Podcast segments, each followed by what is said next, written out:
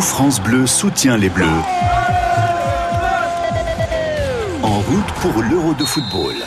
Et le match sera à suivre en direct sur France Bleu, mardi soir, prise d'antenne avec Miguel Lorraine et toute l'équipe des sports. Dès 20h30, coup d'envoi à 21h. On revient sur ce qui s'est passé hier sur les stades. Hier soir, choc puis soulagement à Copenhague avec l'impressionnant malaise du joueur danois Christian Eriksen pendant Danemark-Finlande, Nicolas Perronnet. 43e minute de jeu, juste avant la mi-temps, Christian Eriksen s'effondre sur la pelouse, les yeux révulsés, la scène est choquante.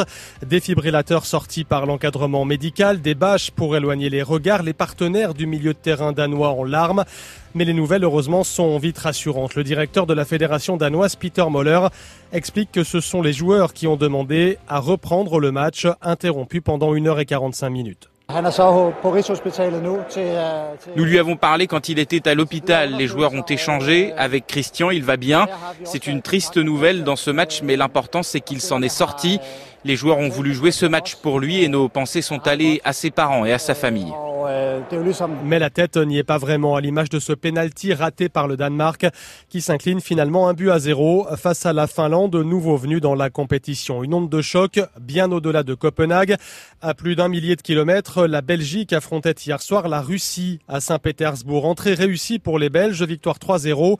Mais l'attaquant des Diables Rouges, Romelo Lukaku, coéquipier en club de Christian Eriksen à l'Inter Milan, a du mal à fêter son doublé. Um,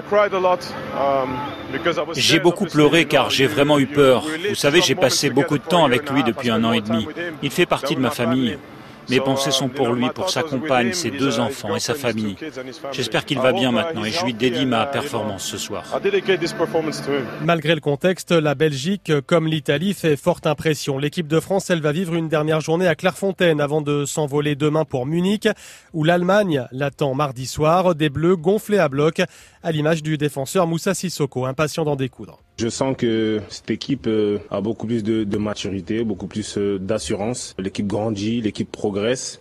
On a toutes les armes pour pouvoir euh, réussir à aller, à aller très haut. Aujourd'hui, deux autres poids lourds débutent la compétition. L'Angleterre face à la Croatie à 15h et les Pays-Bas face à l'Ukraine à 21h. Et à 18h, l'Autriche face à la Macédoine du Nord. Première participation à l'Euro pour la petite nation des Balkans.